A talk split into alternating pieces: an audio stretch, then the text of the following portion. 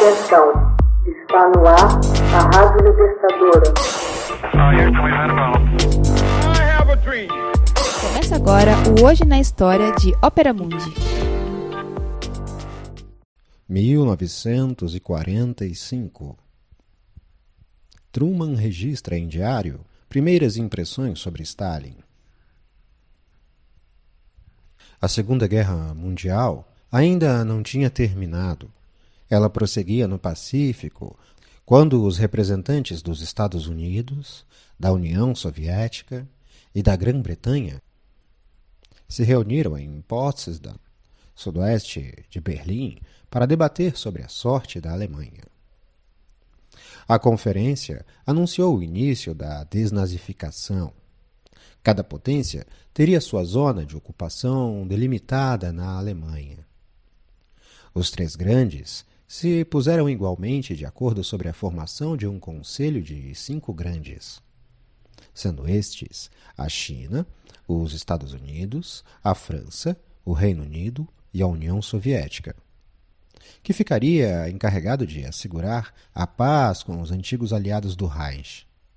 Com essas medidas, criaram as premissas para a fundação da ONU, Organização das Nações Unidas.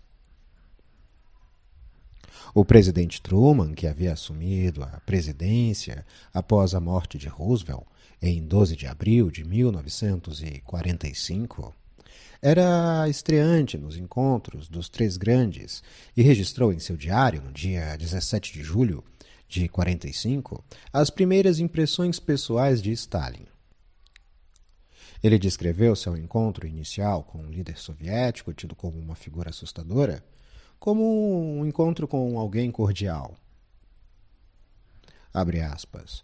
Pontualmente, alguns minutos antes do meio-dia, levantei de minha mesa, onde estava sentado, e vi Stalin entrando na sala. Pus-me de pé e avancei em sua direção. Ele estendeu a mão e sorriu. Fiz o mesmo. Apertamos as mãos e nos sentamos. Fecha aspas. Após a habitual troca de gentilezas, os dois passaram a discutir a política do pós-guerra na Europa. Os Estados Unidos ainda estavam envolvidos na Guerra do Pacífico contra o Japão, e Truman quis conhecer os planos de Stalin para os territórios que passou a controlar na Europa. Truman disse a Stalin que seu estilo diplomático era franco e direto ao ponto uma admissão que Truman percebeu ter visivelmente agradado a Stalin. O presidente norte-americano disse esperar que a União Soviética se juntasse aos Estados Unidos na guerra contra o Japão. Por seu lado, Stalin queria impor o controle soviético sobre certos territórios anexados pela Alemanha e pelo Japão no começo da guerra. Truman insinuou que, embora a agenda de Stalin fosse dinamite ou agressiva, os Estados Unidos tinham munição para se contrapor ao líder soviético. Truman não informou o chefe de Estado da União Soviética sobre o projeto Manhattan que acabara de testar com êxito a primeira bomba atômica. Mas sabia que a nova arma fortalecia seu poder de dissuasão. Truman referiu-se a esse segredo em seu diário como uma dinamite que ainda não havia explodido.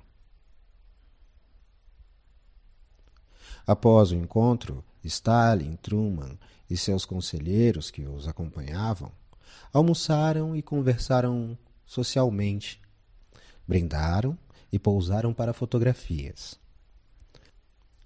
Truman encerrou sua anotação daquele dia com uma colocação confidencial. Posso lidar com Stalin. Ele é honesto, mas esperto como o diabo.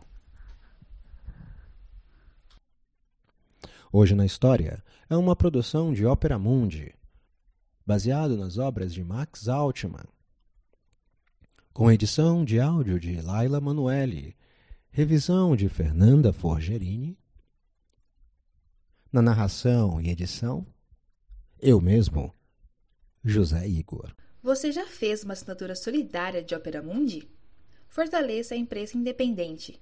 Acesse www.operamundi.com.br/apoio. São muitas opções. Você também pode fazer um Pix usando a chave apoie.operamundi.com.br. Obrigada!